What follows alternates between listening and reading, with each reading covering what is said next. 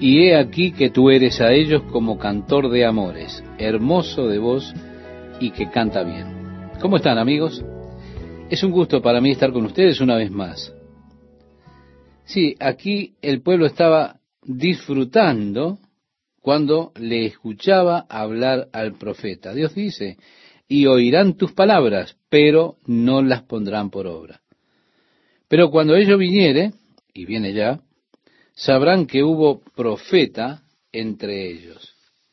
Es decir, cuando todas estas cosas sucedan, las cosas que tú les has dicho, entonces ellos se darán cuenta. Ahora solamente escuchan. Podemos decir que tú eres un entretenimiento para ellos. Estimado oyente, es interesante cómo nos encontramos con cuántas personas que van a la casa del Señor, a las reuniones, como un entretenimiento. ¿Se da cuenta?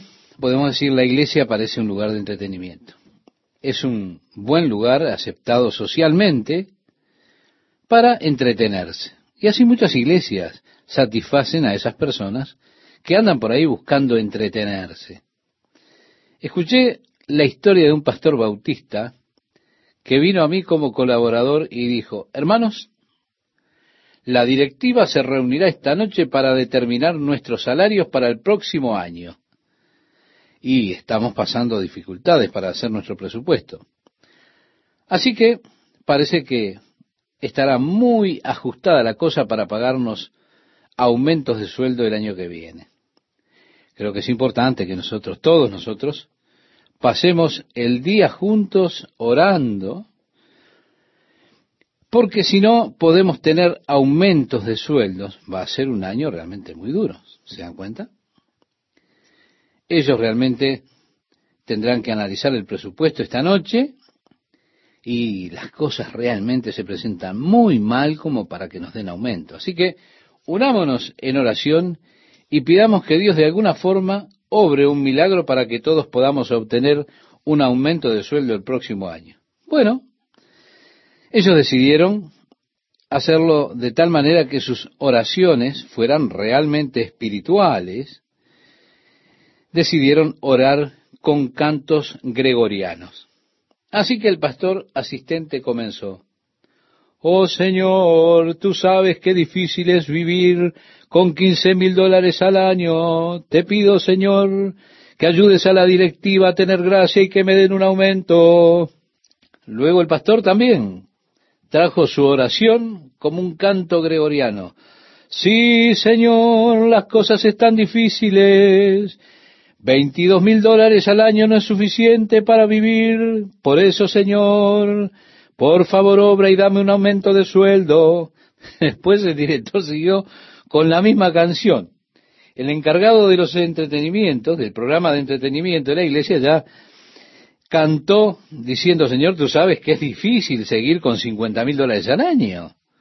Pero no hay negocio como el negocio del espectáculo. Eso es una realidad. Ahora, son tristes acusaciones contra estas iglesias que han encontrado la necesidad de colocar un programa de entretenimiento para las personas para atraer a las masas. Personas con oídos sordos que no soportan la sana doctrina, que no les interesa estudiar la Biblia. Aún así, este es el caso en el día de hoy en tantos lugares, donde las personas van porque quieren tener entretenimiento. Así que ellos estaban yendo al profeta Ezequiel buscando entretenimiento. Por lo que decía al comienzo de nuestro estudio Dios al profeta, el profeta tenía buena voz, también podía tocar un instrumento, y Dios le dice, aquí tú eres a ellos como cantor de amores, hermoso de voz y que canta bien. Oirán tus palabras, pero no las pondrán por obra. Cuando ello viniere y viene ya, sabrán que hubo profeta entre ellos. Llegamos al capítulo 34. En el capítulo 34 Dios habla contra aquellos pastores infieles de Israel, aquellos hombres que eran los líderes espirituales, a quienes el pueblo veía como tales, pero que habían abandonado el concepto real del ministerio. Jesús le dijo a sus discípulos, Sabéis que los que son tenidos por gobernantes de las naciones se enseñorean de ellas, y sus grandes ejercen sobre ellas potestad. Pero no será así entre vosotros, sino que el que quiera hacerse grande entre vosotros será vuestro servidor, y el que de vosotros quiera ser el primero será siervo de todos. Usted lo puede leer en el Evangelio de Marcos, capítulo 10, versículos 42 al 44.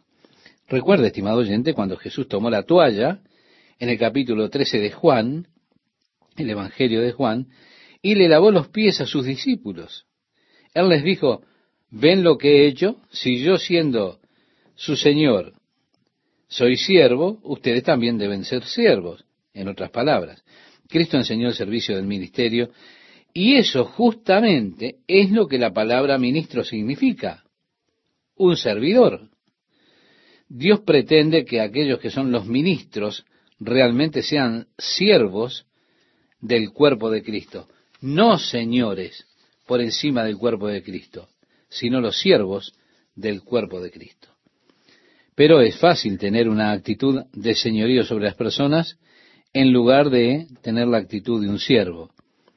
Cuando sea que usted cambia y tiene esa actitud de señor y comienza a mirar a las casas lujosas, los automóviles y todas las cosas por el estilo, entonces usted comienza a abusar de esa posición en la cual Dios lo ha colocado a usted. En el capítulo 34 leemos, vino a mí palabra de Jehová diciendo, Hijo de hombre, profetiza contra los pastores de Israel, profetiza y di a los pastores, así ha dicho Jehová el Señor, hay de los pastores de Israel. Ahora, estimado oyente, cuando Dios dice hay, tenga cuidado, porque están verdaderos problemas. Hay de los pastores de Israel que se apacientan a sí mismos. ¿No apacientan los pastores a los rebaños? Es decir, hombres que utilizan el ministerio para su propia ganancia en lugar de utilizar el lugar de un ministro para hacer crecer para beneficio de las personas. Es triste, pero es cierto que hay muchos hombres en el ministerio en el día de hoy que lo único que están llenando es una necesidad psicológica en sus propias vidas. Ellos realmente no fueron llamados por Dios. No tienen el verdadero aspecto del ministerio en su corazón. Hay de aquellos pastores que utilizan el ministerio como forma de solo alimentarse a ellos mismos, enriqueciéndose a ellos mismos. La pregunta es, ¿no apacientan los pastores a los rebaños? Coméis la grosura y os vestís de lana, la engordada degolláis, mas no apacentáis a las ovejas. Jesús le dijo a Pedro, lo encontramos en el Evangelio de Juan capítulo 21 verso 15, apacienta a mis corderos. Pedro, un poco más adelante, escribiéndole a los ancianos de la iglesia, en su primera carta, en el capítulo 5, versículo 2, dice, apacentad la grey de Dios, la cual está entre vosotros. La necesidad más importante en la iglesia es que las personas sean alimentadas. Apacentad la grey de Dios. Esa es la comisión que Jesús le dio a Pedro. Los pastores más adelante son acusados por Dios porque ellos no fortalecían las débiles ni curaban la enferma, como dice el verso 4. No fortalecisteis las débiles, ni curasteis la enferma, no vendasteis la perniquebrada, no volvisteis al redir la descarriada, ni buscasteis la perdida, sino que os habéis enseñoreado de ellas con dureza y con violencia.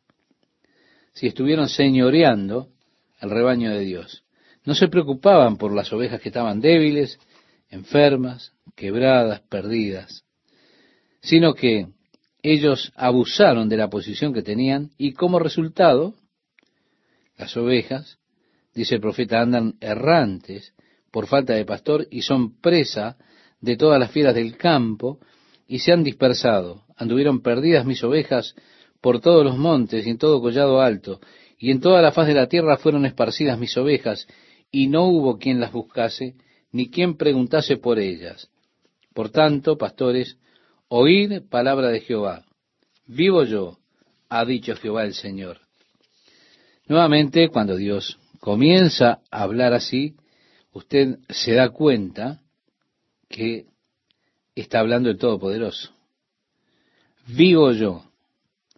Más o menos podríamos decir que está jurando por él mismo, porque, como hemos visto en otra oportunidad, Dios no puede jurar por nadie más alto que él, ni siquiera igual a él. Y cuando dice vivo yo, ha dicho Jehová el Señor, está en esa condición. Está jurando por lo máximo que se puede jurar. Que por cuanto mi rebaño fue para ser robado y mis ovejas fueron para ser presa de todas las fieras del campo, sin pastor, ni mis pastores buscaron mis ovejas, sino que los pastores se apacientan a sí mismos, y no apacentaron mis ovejas. Por tanto, oh pastores, oíd palabra de Jehová. Así ha dicho Jehová el Señor. He aquí yo estoy contra los pastores, y demandaré mis ovejas de su mano, y les haré dejar de apacentar las ovejas. Ni los pastores se apacentarán más a sí mismos, pues yo libraré mis ovejas de sus bocas, y no les serán más por comida. Todo el sistema religioso, el sacerdocio y todo lo demás debía ser abolido. Ahora es interesante, se abolió porque ellos estaban alimentando a ellos mismos en lugar de alimentar al rebaño de Dios. Por supuesto, en la historia de ellos encontramos cómo fue que sucedió. Los hijos del sacerdote Elí, si usted recuerda, eran hombres malvados. Cuando las personas venían trayendo las ofrendas para el Señor, ellos tomaban sus ganchos para la carne y sacaban lo mejor de la carne, la mejor parte. Si alguno protestaba, ellos le daban una paliza, haciendo que las personas resintieran su adoración a Dios por la actitud avara cruel de estos hombres que se suponía eran los representantes de Dios. Los sacerdotes estaban delante de Dios intercediendo por el pueblo. Aún así, estaban representando mal a Dios cuando estas personas venían delante de Dios. Así que Dios habla de sacar todo ese sistema corrupto. Ni los pastores se apacentarán más a sí mismos, pues yo libraré las ovejas de sus bocas, libraré mis ovejas de sus bocas, y no les serán más por comida. Porque así ha dicho Jehová el Señor, he aquí yo, yo mismo, iré a buscar mis ovejas, y las reconoceré. Como reconoce su rebaño el pastor, el día que está en medio de sus ovejas esparcidas, así reconoceré mis ovejas, y las libraré de todos los lugares en que fueron esparcidas el día del nublado y de la oscuridad. Es Dios que está diciendo, yo ocuparé el trabajo del pastor. Yo buscaré esas ovejas que están perdidas y descarriadas. Ahora, estimado oyente, ¿usted no está feliz de que el Señor sea su pastor, nuestro pastor, y que Él nos ha de buscar? Sí, Él nos halló descarriados, heridos, y nos llevó a su rebaño él colocó sus brazos a nuestro alrededor y dijo, hey, yo te amo, tú eres mi oveja, tú eres mi pueblo. Jesús en el Evangelio de Juan capítulo 10 verso 11 dijo, yo soy el buen pastor. El buen pastor su vida da por las ovejas. Es que las ovejas conocen la voz del pastor y ellas lo siguen. Ustedes que han escuchado el llamado del Señor, ustedes son parte de su rebaño, ustedes están siguiendo a Jesucristo. Eso es hermoso. Y yo las sacaré de los pueblos y las juntaré de las tierras, las traeré a su propia tierra, decía Ezequiel en el capítulo 34, verso 13, por supuesto. Esto es una profecía en relación a la nación de Israel. Tiene, por supuesto, también una aplicación personal. Esto relacionado a Dios con su pueblo o Cristo con su iglesia, esa relación que hay entre Dios e Israel o Cristo y la iglesia. Ahora, básicamente era una profecía para Israel, una profecía que tenía que ver con el esparcimiento de Israel, que fue precipitado por la crucifixión de Jesucristo, lo cual fue resultado de la conspiración de los líderes espirituales de aquellos días. los líderes espirituales que rechazaron a Jesús como Mesías. Ellos conspiraron para matar a Jesús. ¿Por qué? Porque toda la gente del pueblo escuchaba a Jesús gustosamente y ellos dijeron, ¿qué haremos? Si todas las personas se van tras él, entonces nosotros vamos a perder nuestro trabajo. Perderemos todo este botín que hemos estado formando, haciendo de las personas. Tal vez los romanos vengan y nos quiten nuestras posesiones. Nosotros tenemos que matarlo. Y el sumo sacerdote dijo, ¿no se dan cuenta que es conveniente que un hombre deba morir por toda la nación? Qué poco sabía él de lo que estaba hablando. Debido a estos falsos pastores que fueron culpables de avaricia, que dispersaron al rebaño, Jesús habló de su reunión o de la reunión de su rebaño. Aquí entramos, por supuesto. La profecía la vemos que se cumple en el día de hoy cuando Dios está regresando, llevando de nuevo a los judíos a su tierra. Él está preparando todo para hacer la obra entre ellos allí. A partir del verso 13 nos dice, y las apacentaré en los montes de Israel, por las riberas y en todos los lugares habitados del país en buenos pastos las apacentaré y en los altos montes de Israel estará su aprisco. Allí dormirán en buen redil y en pastos suculentos serán apacentadas sobre los montes de Israel. Yo apacentaré mis ovejas. Recuerde esa hermosa profecía acerca de Jesús que tenemos en el libro de Isaías en el capítulo 40, versículo 11. Él decía, como pastor apacentará su rebaño, en sus brazos llevará los corderos, y en su seno los llevará, pastoreará suavemente a las recién paridas. Qué hermosa profecía. Sí, yo apacentaré mis ovejas. Y yo les daré aprisco, dice Jehová el Señor. Yo buscaré la perdida y haré volver al redil la descarriada, vendaré la perniquebrada y fortaleceré la débil. Mas a la engordada y a la fuerte destruiré. Las apacentaré con justicia. Mas en cuanto a vosotras, ovejas mías, así ha dicho Jehová el Señor. He aquí yo juzgo entre oveja y oveja, entre carneros y machos cabríos. Os es poco que comáis los buenos pastos, sino que también holláis con vuestros pies lo que de vuestros pastos queda, y que bebiendo las aguas claras enturbiáis además con vuestros pies las que quedan y mis ovejas comen lo hollado de vuestros pies, y beben lo que vuestros pies habían enturbiado. Por tanto, así les dice Jehová el Señor, He aquí yo, yo juzgaré entre la oveja engordada y la oveja flaca, por cuanto empujasteis con el costado y con el hombro, y acorneasteis con vuestros cuernos a todas las débiles, hasta que las echasteis y las dispersasteis. Es decir, la forma en que el rico oprimía al pobre, habla de eso, por supuesto los líderes religiosos se habían vuelto ricos y presionaban y dispersaban al rebaño. Y levantaré sobre ellas a un pastor, continúa diciendo el profeta, y él las apacentará a mi siervo David, él las apacentará, y él le será por pastor.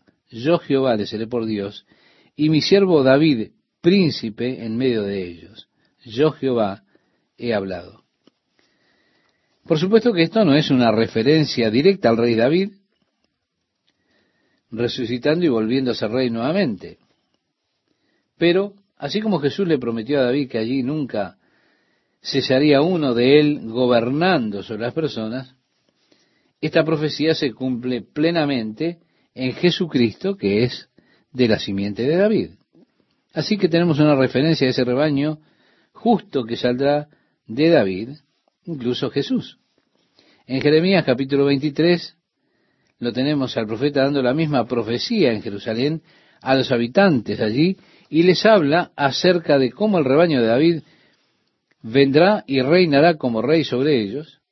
Él acusa a los pastores allí y habla del glorioso pastor verdadero que habría de venir para reinar como rey sobre ellos. En Isaías leemos, porque un niño nos es nacido, hijo nos es dado, y el principado sobre su hombro, y se llamará su nombre admirable, consejero, Dios fuerte, Padre eterno, príncipe de paz.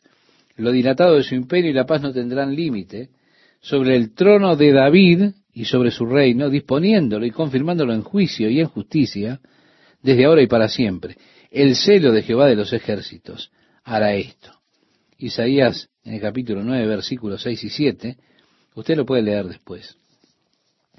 Así que Cristo, como se lo dice el apóstol Pablo a los romanos en el capítulo 1, de la simiente de David de acuerdo a la carne, pero declarado Hijo de Dios con potencia, según el Espíritu de Santidad, vendrá y se sentará sobre el trono de David y será entonces cuando David estará nuevamente pastoreando sobre el pueblo, gobernando sobre el pueblo con el corazón de un pastor. Muchas personas me preguntan a mí, ¿cómo puede decir Dios, David fue un hombre según mi corazón, cuando David cometió adulterio con Betsabé y fue un hombre tan violento en algunas situaciones, mandó matar a Urias Eteo, aún así Dios dice que David fue un hombre según su propio corazón. ¿Cómo es esto? Eso fue porque David tenía el corazón de un pastor. David gobernó sobre el pueblo y los gobernó con el corazón de un pastor. Y eso es lo que Dios desea, que aquellos que gobiernan tengan el corazón de un pastor y que su preocupación sea por las ovejas, no por ellos mismos, sino que piensen en las ovejas. Precisamente David tenía el corazón de un pastor y así gobernó. Por el contrario, Saúl fue levantado en su orgullo cuando Dios lo puso en el trono, y por eso Saúl fue desechado y fue quitado como rey, y su familia no continuó en el trono. Pero David, ah, David sí, fue un hombre de acuerdo al corazón de Dios. Hola, ¿cómo están amigas y amigos? Es un gusto estar con ustedes nuevamente compartiendo la palabra de Dios para hoy. Nuestro versículo dice, y yo las sacaré de los pueblos y las juntaré de las tierras, las traeré a su propia tierra. Bien, esta es una profecía dirigida a la nación de Israel, pero también tiene una aplicación personal para nosotros en el día de hoy, en lo que a la relación de Dios con su pueblo o Cristo con su iglesia tiene que ver. Por eso es que básicamente es una profecía para Israel, la profecía del esparcimiento de Israel. El esparcimiento de Israel fue precipitado por la crucifixión de Jesucristo, que fue el resultado de la conspiración de los líderes espirituales de aquellos días, líderes espirituales que habían rechazado a Jesús como Mesías. Ellos conspiraron para matarlo porque todo el pueblo estaba escuchándolo felizmente o con gusto. Entonces dijeron, ¿qué estamos haciendo? Todo el pueblo se va tras él, entonces vamos a perder nuestros empleos. Hemos de perder todo este botín que hemos adquirido, obtenido de esta gente. Los romanos van a venir y tomarán nuestras posiciones, así que tenemos que matarlo. El sumo sacerdote dijo, ¿no se dan cuenta que es oportuno que un hombre muera por toda la nación? Pero él no se daba cuenta de lo que estaba diciendo. Bien, por causa de estos falsos pastores, que eran codiciosos, esparcían las ovejas, Jesús precisamente habló de congregar su rebaño. Entramos, por supuesto, a la profecía y vemos cumpliéndose esta profecía en el día de hoy, cuando Dios está trayendo de regreso a su tierra al pueblo judío, preparando toda su obra entre ellos allí. El versículo 13 nos dice, los traeré a su propia tierra y las apacentaré en los montes de Israel, por las riberas y en todos los lugares habitados del país. En buenos pastos las apacentaré y en los altos montes de Israel estará su aprisco. Allí dormirán en buen redil y en pastos suculentos serán apacentadas sobre los montes de Israel. Yo apacentaré mis ovejas y yo les daré aprisco, dice Jehová el Señor. Estimado oyente, recuerde la hermosa profecía que tenemos en cuanto a Jesús en el libro de Isaías capítulo 40, verso 11. Dice, como pastor apacentará su rebaño, en sus brazos llevará los corderos y en su seno los llevará, pastoreará suavemente a las recién paridas. Es una hermosa profecía que dice Dios, apacentaré mi rebaño. Sí, en a través del profeta Ezequiel dice, yo apacentaré mis ovejas, yo les daré aprisco, dice Jehová el Señor, buscaré la perdida, haré volver al redil la descarriada, vendaré la perniquebrada y fortaleceré la débil. Mas a la engordada y a la fuerte destruiré, las apacentaré con justicia. Mas en cuanto a vosotras, ovejas mías, así ha dicho Jehová el Señor, he aquí yo juzgo entre oveja y oveja, entre carneros y machos cabríos. Os es poco que comáis los buenos pastos, sino que también holláis con vuestros pies lo que de vuestros pastos queda, y que bebiendo las aguas claras enturbiáis además con vuestros pies las que quedan, y mis ovejas comen lo hollado de vuestros pies, y beben lo que con vuestros pies habéis enturbiado. Por tanto, así les dice Jehová el Señor, he aquí yo, yo juzgaré entre la oveja engordada y la oveja flaca, por cuanto empujasteis con el costado y con el hombro, y acorneasteis con vuestros cuernos a todas las débiles, hasta que las echasteis y las dispersasteis. Esta es la forma en que aquel que se enriquece oprime al pobre, por supuesto. Los líderes religiosos se volvieron muy ricos y así presionaban y esparcían el rebaño. Agrega el profeta, y levantaré sobre ellas a un pastor, y él las apacentará. A mi siervo David, él las apacentará, y él le será por pastor. Yo Jehová le seré por Dios, y mi siervo David príncipe en medio de ellos. Yo Jehová he hablado. Reiteramos lo que decíamos en la audición anterior. No se está haciendo aquí una referencia directa al rey David como resucitado y convirtiéndose nuevamente en rey, ¿no? Sino como Cristo prometió a David que nunca cesaría de estar en el trono alguien descendiente de David. El pueblo, por supuesto, sabe que esta profecía fue cumplida plenamente en la persona de Jesucristo. Así que tenemos una referencia a la rama o a la descendencia justa que saldría de los lomos de David. Una referencia directa a Jesucristo.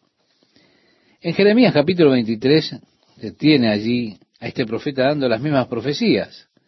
está en Jerusalén con los habitantes allí y habla acerca de cómo la rama justa de David vendría y reinaría como rey sobre ellos.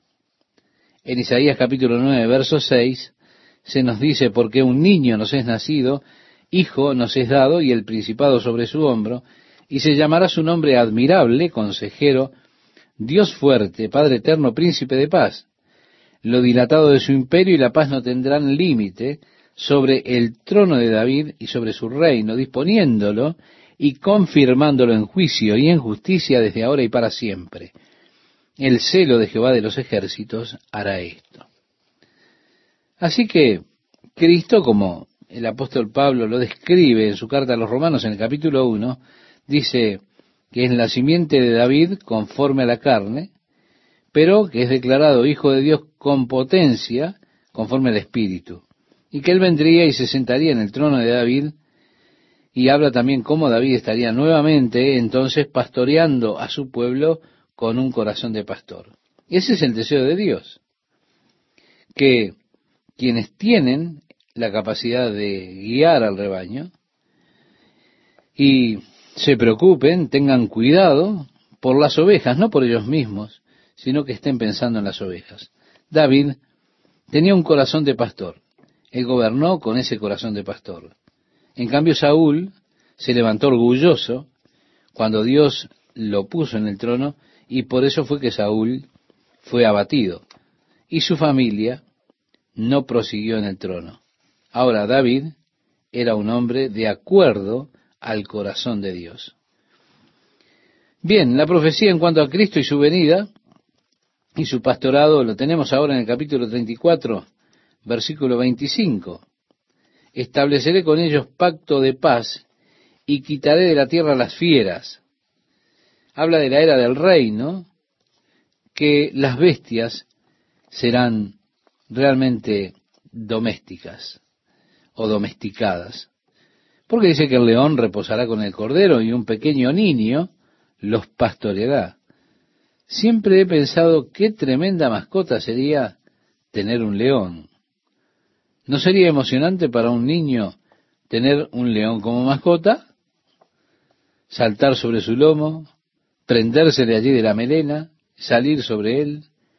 Bueno, en la era del reino, cuando Dios restaure todas las cosas, habrá paz y habrá un pacto de paz entre el reino animal y el reino de los hombres. Será esa hermosa edad del reino, las bestias malvadas ya no estarán en esa condición sobre la tierra. Habitarán el desierto con seguridad y dormirán en los bosques, es decir, no habrá temor. Y daré bendición a ellas y a los alrededores de mi collado, y haré descender la lluvia en su tiempo, lluvias de bendición serán. Nosotros cantamos en la iglesia lluvias de gracia, ese himno que dice lluvias de bendición grande, mándanos, oh Salvador. Claro, es lo que pedimos al Señor siempre. Es lo que habrá de acontecer cuando Él restaure esta tierra a su estado original. Y el árbol del campo dará su fruto y la tierra dará su fruto, y estarán sobre su tierra con seguridad, y sabrán que yo soy Jehová, cuando rompa las coyundas de su yugo y los libre de mano de los que se sirven de ellos. Si Dios ha de traer de regreso a su pueblo y ellos sabrán que Él es el Señor cuando establezca su reino sobre esta tierra. No serán más por despojo de las naciones. Él está mirando cómo fueron perseguidos los judíos y dispersados entre las naciones. Han sido siempre un pueblo perseguido, un pueblo maldecido, al cual le han puesto apodos. El antisemitismo, estimado oyente, crece nuevamente en el mundo. Pero Dios promete que no serán más despojo de las naciones, ni las fieras de la tierra las devorarán. Sí, los animales han de ser dóciles, sino que habitarán con seguridad y no habrá quien las espante, y levantaré para ellos una planta de renombre, que no es otra cosa, o mejor dicho, no es nadie aparte de Jesucristo. Esta planta de renombre es Jesucristo. Y no serán ya más consumidos de hambre en la tierra, ni más serán avergonzados por las naciones. Vale decir que no, no los han de maldecir más a los judíos y no tendrán que pasar momentos de vergüenza entre los paganos. Estábamos hablando con un guía judío que creció en Argentina y buscábamos testificarle acerca del cristianismo. Él dijo, ¿quieren saber cuál fue mi primera impresión de los cristianos? Todos dijimos, seguro.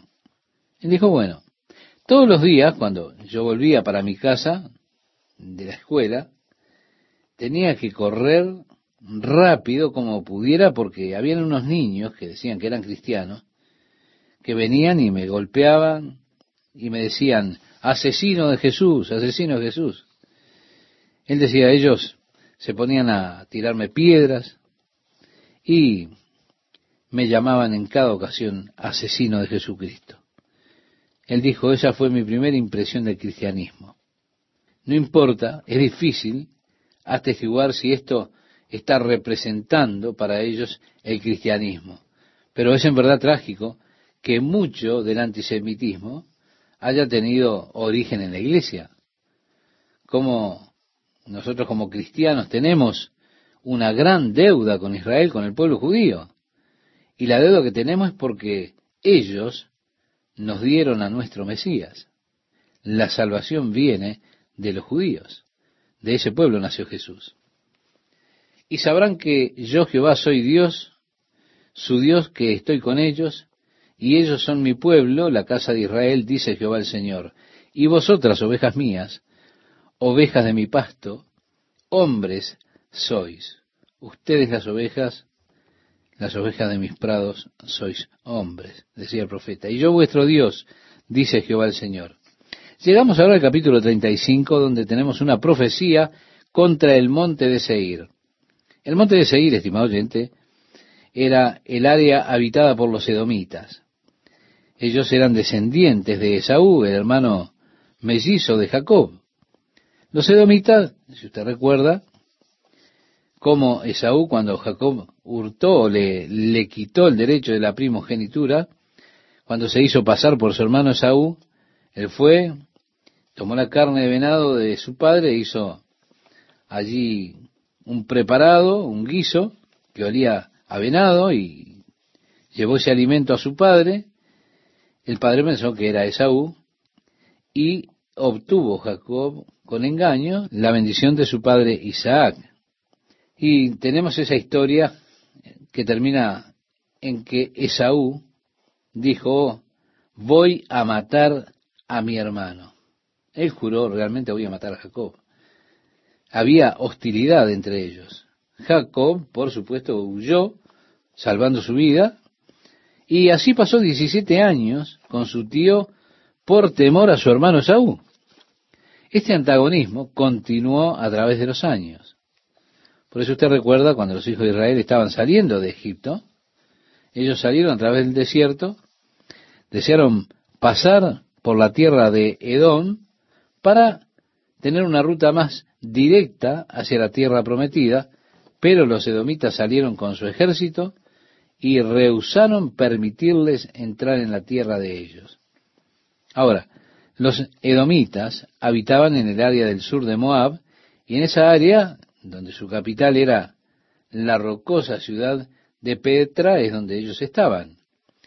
Esto fue en una de las ocasiones, fue en cierta oportunidad, uno de los centros de comercio importante del este. Fue, por supuesto, una ciudad muy hermosa, tallada en la roca. Esa rocosa ciudad de Petra era precisamente la capital de Edom. Nunca fue una nación realmente poderosa, pero ellos estaban constantemente, es decir, estaban emparentados con los judíos, y con todo tenían ese gran antagonismo, de tal manera que cada vez que apareciera alguien judío, lo atacaban. Y ellos estaban siempre tratando de atacar a Judá desde el norte. Los edomitas siempre estaban tratando de sacar ventaja de eso. Los atacaban por el sur. Es decir, en cada oportunidad que podían hacerlo, lo hacían. Siempre que sus tropas estaban ocupadas en algún lugar, es decir, que los judíos estaban ocupados en alguna batalla, en alguna acción contra algún otro pueblo, ellos sacaban ventaja de eso, inmediatamente nos iban a atacar. Eran un aguijón constante, porque tenían que mantener constantemente el pueblo de Israel una guarnición en el sur para protegerse de los edomitas que esperaban cualquier oportunidad, cualquier distracción, cualquier ocasión para atacarlos.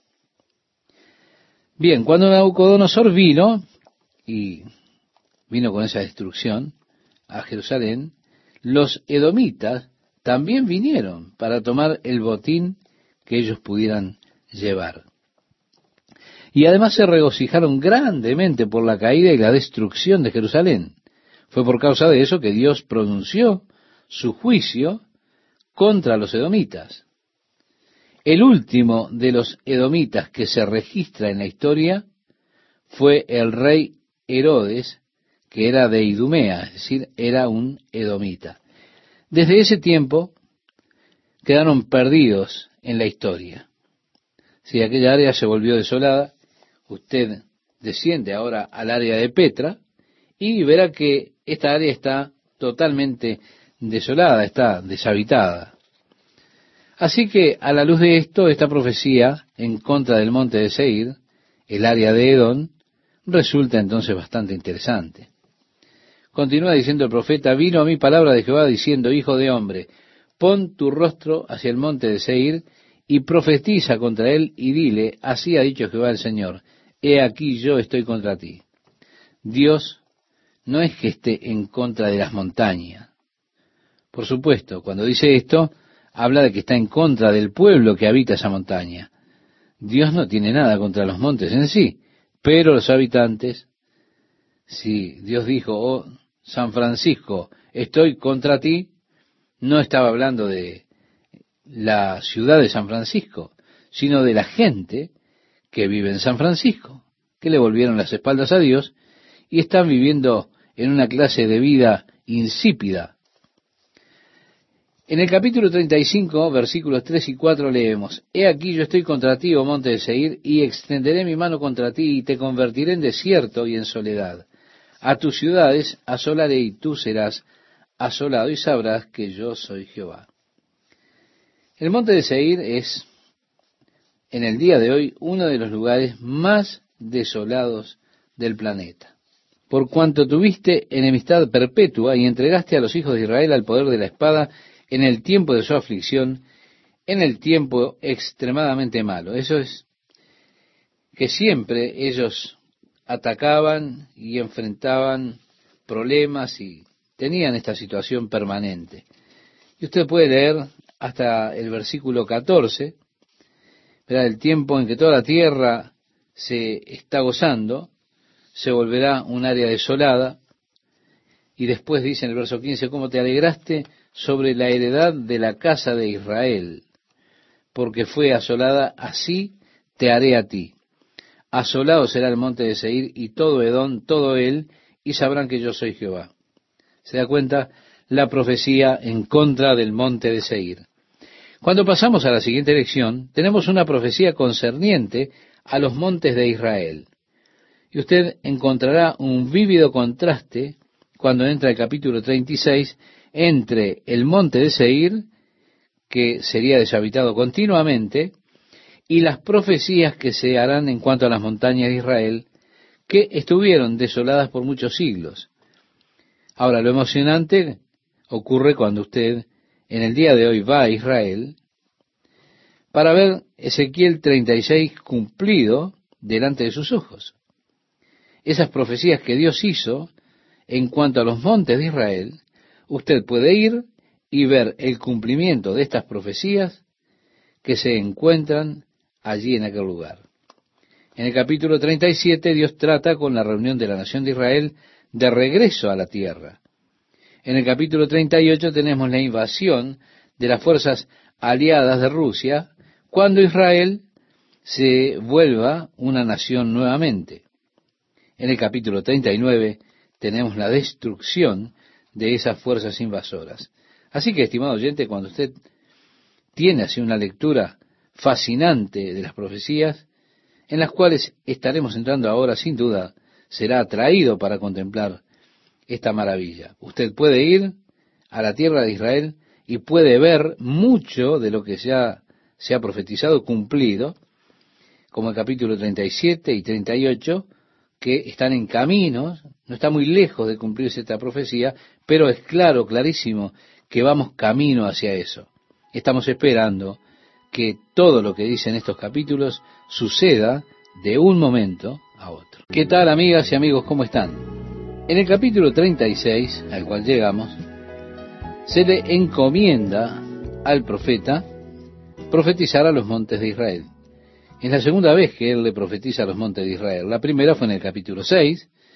Él profetizaba la desolación que habría de venir a las montañas de Israel y a sus ciudades, porque, porque ellos habían construido esos lugares altos en los montes en los cuales adoraban las imágenes falsas, los ídolos, los dioses falsos. De esa forma, él habló acerca de las montañas que serían desoladas. Esta profecía se cumplió y los montes de Israel permanecieron por 19 siglos desolados. Bien, él ahora profetiza nuevamente a los montes de Israel, pero esta profecía tiene que ver con una obra que Dios está haciendo ahora, ahora que esas montañas que fueron desoladas están habitadas. Así que tenemos un contraste entre la profecía del capítulo 36 y la del capítulo 6, entre la desolación de las montañas y la restauración de esa desolación. Así ha dicho Jehová el Señor, por cuanto el enemigo dijo de vosotros, Ea, también las alturas eternas nos han sido dadas por heredad, profetiza por tanto y di, así ha dicho Jehová el Señor, por cuanto os asolaron y os tragaron de todas partes, para que fueseis heredad de las otras naciones, y se os ha hecho caer en boca de habladores y ser el oprobio de los pueblos, por tanto, montes de Israel, oíd palabra de Jehová el Señor. Así ha dicho Jehová el Señor a los montes y a los collados, a los arroyos y a los valles, a las ruinas y asolamientos, y a las ciudades desamparadas que fueron puestas por botín y escarnio de las otras naciones alrededor. Por eso, así ha dicho Jehová el Señor. He hablado, por cierto, en el fuego de mi celo contra las demás naciones, y contra todo Edón, que se disputaron mi tierra por heredad con alegría, de todo corazón y con enconamiento de ánimo, para que sus expulsados fuesen presa suya. Por tanto, profetiza sobre la casa de Israel, y di a los montes, y a los collados, y a los arroyos, y a los valles. Así ha dicho Jehová el Señor, He aquí en mi celo y en mi furor he hablado, por cuanto habéis llevado el oprobio de las naciones. Por lo cual así ha dicho Jehová el Señor, yo he alzado mi mano, he jurado que las naciones que están a vuestro alrededor han de llevar su afrenta. Mas vosotros, oh montes de Israel, daréis vuestras ramas y llevaréis vuestro fruto para mi pueblo Israel, porque cerca están para venir. Al profeta le llevó un tiempo llegar con el mensaje a las montañas, pero finalmente lo hizo. Y continuó diciendo, mas vosotros, oh montes de Israel, daréis vuestras ramas y llevaréis vuestro fruto para mi pueblo Israel, porque cerca están para venir, porque he aquí yo estoy por vosotros, y a vosotros me volveré y seréis labrados y sembrados. Y haré multiplicar sobre vosotros hombres a toda la casa de Israel, toda ella. Y las ciudades serán habitadas y edificadas las ruinas. Multiplicaré sobre vosotros hombres y ganado, y serán multiplicados y crecerán, y os haré morar como solíais antiguamente, y os haré mayor bien que en vuestros principios, y sabréis que yo soy Jehová. ¿Vemos? Aquí está la restauración de la nación de Israel que se profetiza en esta oportunidad. Si usted en el día de hoy va a Israel, seguramente podrá ver el cumplimiento de estas profecías cuando vea los lugares que una vez estuvieron desolados, ahora habitados. Ellos han plantado tantos huertos hermosos, cultivaron los campos. Esta tierra que había estado desolada por tantos siglos, ha sido recuperada. Y así es emocionante contemplar esto y entrar en este capítulo 36 de Ezequiel para ver cómo fue que Dios cumplió esta profecía particular acerca de los montes de Israel, dada tantos siglos antes. Después podemos leer hasta el versículo 17 y contemplaremos después que Dios habla de la razón por la cual la tierra quedó desolada tanto tiempo. Decía el profeta, la contaminó con sus caminos y con sus obras, como inmundicia de menstruosa fue su camino delante de mí, y derramé mi ira sobre ellos por la sangre que derramaron sobre la tierra, porque con sus ídolos la contaminaron. Les esparcí por las naciones, y fueron dispersados por las tierras, conforme a sus caminos y conforme a sus obras, les juzgué. Y cuando llegaron a las naciones a donde fueron, profanaron mi santo nombre diciéndose de ellos, estos son pueblo de Jehová, y de la tierra de él han salido. Pero he tenido dolor al ver mi santo nombre profanado por la casa de Israel entre las naciones a donde fueron. Por tanto, di a la casa de Israel, así ha dicho Jehová el Señor, no lo hago por vosotros, oh casa de Israel, sino por causa de mi santo nombre, el cual profanasteis vosotros entre las naciones a donde habéis llegado. El Señor les está diciendo la razón por lo cual sucedió la dispersión de ellos y cómo ellos fueron esparcidos debido a la sangre que habían derramado en la tierra cuando adoraban a sus ídolos. Por eso fueron dispersados entre los diferentes países. Pero Dios dice cuando ellos fueron esparcidos que también profanaron el nombre de Dios. Eso fue debido a, sus acciones y actitudes. Ellos hicieron que las personas los odiaran, pero sobre todo que maldijeran a Dios. Porque decían, oh, estos son el pueblo de Dios y miren lo que ellos están haciendo. ¿Se da cuenta? Estas personas tenían que ser los representantes de Dios. Es que Dios pretendía que ellos lo representaran a Él, pero lo representaron mal a Dios. De esa misma forma, las personas en el día de hoy están maldiciendo a Dios debido a sus acciones.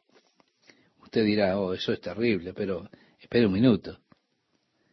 Vea usted, usted va en nombre de Cristo como un cristiano. Y como cristiano usted representa a Dios. Ahora, si usted anda por ahí robando o engañando a las personas, involucrándose en esa clase de cosas, usted está representando mal a Dios. Las personas van a maldecir a Dios por eso, lo van a blasfemar por lo que usted hace. ¿Se da cuenta?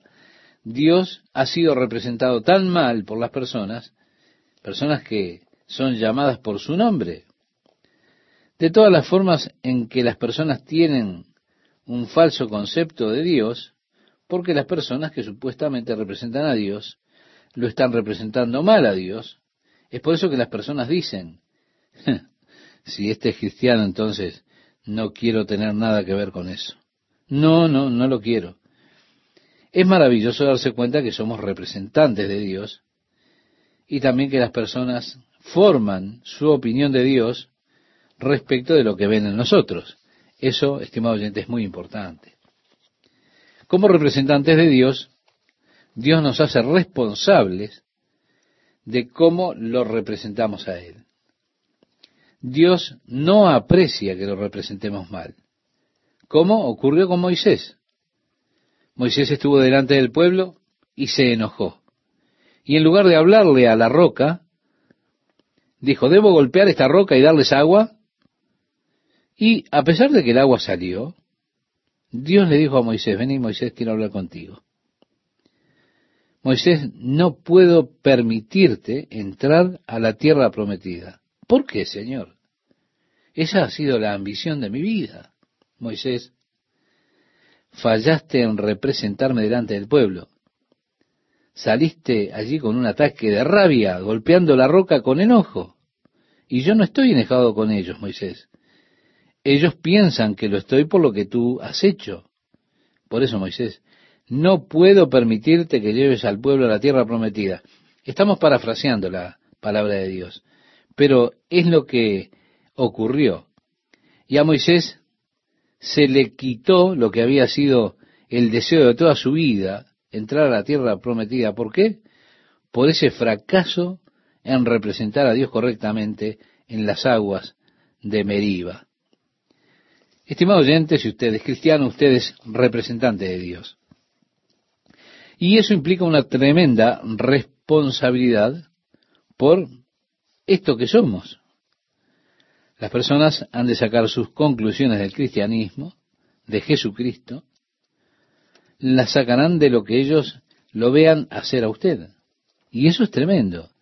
Oh, que Dios nos ayude a que seamos buenos representantes de nuestro Señor, que las personas lleguen a saber que Él es tan amoroso que Él hará todo lo que esté a su alcance para ayudarlos. Y tendríamos que decir, permítenos, Señor, ser verdaderos y buenos representantes de lo que tú eres para este mundo a nuestro alrededor, que desesperadamente necesita saber tu verdad. El apóstol Pablo le escribía a los Corintios diciendo, nuestras cartas sois vosotros, escritas en nuestros corazones, conocidas y leídas por todos los hombres. Así le escribía a los Corintios en la segunda carta, capítulo 3, versículo 2. Hay personas que tal vez nunca lean una Biblia. Sí, tal vez ellos nunca miren sus páginas, pero ellos la están leyendo en la vida suya. Y se están formando su opinión de Jesucristo de acuerdo a lo que ven en usted. Dios dice que Israel fue dispersado por las naciones, porque ellos profanaron el nombre del Señor, provocaron que las personas odiaran a Dios, porque no representaron bien a Dios ante aquellas naciones a donde ellos fueron llevados. Por eso las personas maldicen a Dios y maldicen el nombre de Dios. Ahora Dios declara, miren, no por causa de ustedes los voy a traer de regreso. No porque ustedes sean tan buenos o porque lo merezcan. No, sino por causa de mi nombre lo voy a hacer. Mi nombre que ha sido profanado entre los gentiles. Así ha dicho Jehová el Señor. Tenemos en el versículo 22.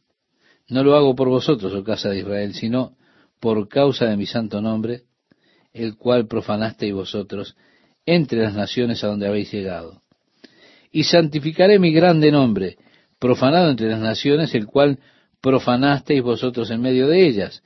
Y sabrán las naciones que yo soy Jehová, dice el Señor, cuando sea santificado en vosotros delante de sus ojos. Él se refiere a este tiempo, cuando Él ha de ser santificado en ellos delante de los ojos del mundo. Nosotros vamos a llegar a este acontecimiento cuando ingresemos en el capítulo 38. Aquí continúa diciendo, esparciré sobre vosotros agua limpia y seréis limpiados de todas vuestras inmundicias y de todos vuestros ídolos os limpiaré, os daré corazón nuevo y pondré espíritu nuevo dentro de vosotros y quitaré de vuestra carne el corazón de piedra, y os daré un corazón de carne. El profeta Jeremías profetizó que el día vendría cuando Dios ya no escriba más su ley sobre tablas de piedra, sino las habría de escribir sobre tablas de carne de nuestro corazón. Dios está diciendo, yo quitaré el corazón de piedra, yo entraré en un corazón de carne. Esto es, Dios hará que conozcamos su voluntad, plantando en nuestro corazón sus palabras, sus propósitos. Bien, lo glorioso acerca de servir al Señor y seguir al Señor es que usted encuentra que este salmo en particular es cierto. Pues dice la Biblia, deleítate a sí mismo en el Señor y Él te concederá las peticiones de tu corazón. El Salmo 37, versículo 4 lo expresa. Lo que el Salmo dice, que también es cierto, es que cuando usted comienza a deleitarse en el Señor, el Señor comienza a dirigir los deseos de su corazón de acuerdo a aquello que Él quiere y de acuerdo a aquello que es el propósito de Dios para nuestras vidas.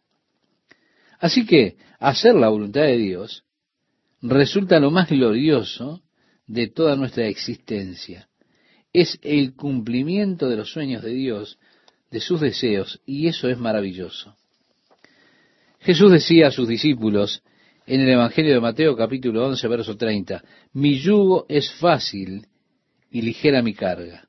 Ahora, en nuestros días vemos personas que andan por allí hablando acerca, oh, Dios ha puesto esta carga tan pesada sobre mí, no sé si seré capaz de soportar el peso de esto. Espere un minuto. Si usted tiene una carga tan pesada que lo tira abajo, es mejor que observe qué es esa carga, porque esa carga no viene de Dios. Porque Jesús dijo, ligera es mi carga. Nosotros tomamos sobre nosotros muchas veces cosas que el Señor realmente no coloca sobre nosotros. O permitimos que los hombres coloquen cosas sobre nosotros que nos oprimen cosas que realmente no son de Dios. Yo pienso en todas las personas, pobres personas que han sido presionadas por sus iglesias en compromisos que se hacen y entonces los llevan a decir, hagamos un compromiso de fe. Y esto todavía es peor, porque hay muchas personas que tienen que hacer un gran esfuerzo por ese sentido de obligación que tienen con Dios, porque y porque yo hice un compromiso. Y están siendo presionados por haber hecho eso. Y eso se vuelve un yugo pesadísimo sobre ellos, una carga pesada, una carga que no es del Señor. Jesús dijo que su yugo es fácil y su carga es liviana. El apóstol Pedro dice que no pongamos yugos pesados sobre las personas, los cuales nosotros ni nuestros padres fueron capaces de llevar. Aún así, los yugos pesados que los hombres colocan sobre usted están allí. Pero cuando el yugo se pone duro y la carga es realmente pesada, usted tiene que saber que eso no es del Señor. Es algo que usted o los otros han colocado sobre usted. O porque usted ha permitido que las personas pusieran esa carga sobre usted. Pero eso no es realmente de Dios. Dios coloca sus deseos en nuestro corazón y así nosotros podemos decir con toda honestidad, junto con el Señor Jesús, me deleito en hacer tu voluntad, oh Señor. Mire, yo no sé cuántas veces a la semana hago un alto y solamente comienzo a alabar al Señor y agradecerle por todas las cosas que Él ha hecho, por el gozo, las bendiciones de la vida que tengo. Y eso es algo que me abruma, ver la bondad, la bendición de Dios. Así Dios dice, quitaré de vuestra carne el corazón de piedra y os daré un corazón de carne. Y pondré dentro de vosotros mi espíritu y haré que andéis en mis estatutos y guardéis mis preceptos y los pongáis por obra. ¿Por qué? Porque el Espíritu de Dios está en mí. Está ese poder de su Espíritu para poder cumplir sus estatutos, para poder guardar sus preceptos.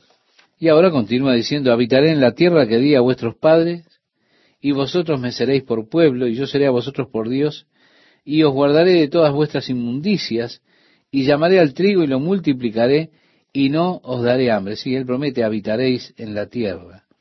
Multiplicaré asimismo el fruto de los árboles y el fruto de los campos, para que nunca más recibáis oprobio de hambre entre las naciones y os acordaréis de vuestros malos caminos y de vuestras obras que no fueron buenas, y os avergonzaréis de vosotros mismos por vuestras iniquidades y por vuestras abominaciones. No lo hago por vosotros, dice Jehová el Señor, sabedlo bien, avergonzaos y cubríos de confusión por vuestras iniquidades, casa de Israel. Sí, no es porque ustedes los merezcan, porque ustedes sean buenos, no, es solamente la gracia de Dios. Así ha dicho Jehová el Señor, el día que os limpie de todas vuestras iniquidades, haré también que sean habitadas las ciudades, y las ruinas serán reedificadas. Y la tierra asolada será labrada, en lugar de haber permanecido asolada a ojos de todos los que pasaron. Y dirán, esta tierra que era asolada ha venido a ser como huerto del Edén. Oh, el valle de Sarón el valle de Mejido, un pantanal totalmente desolado. Pero ahora estos dos valles son como el jardín del Edén, con tanta belleza, tanta hermosura. Usted puede ir y contemplarlo, esta profecía está cumplida.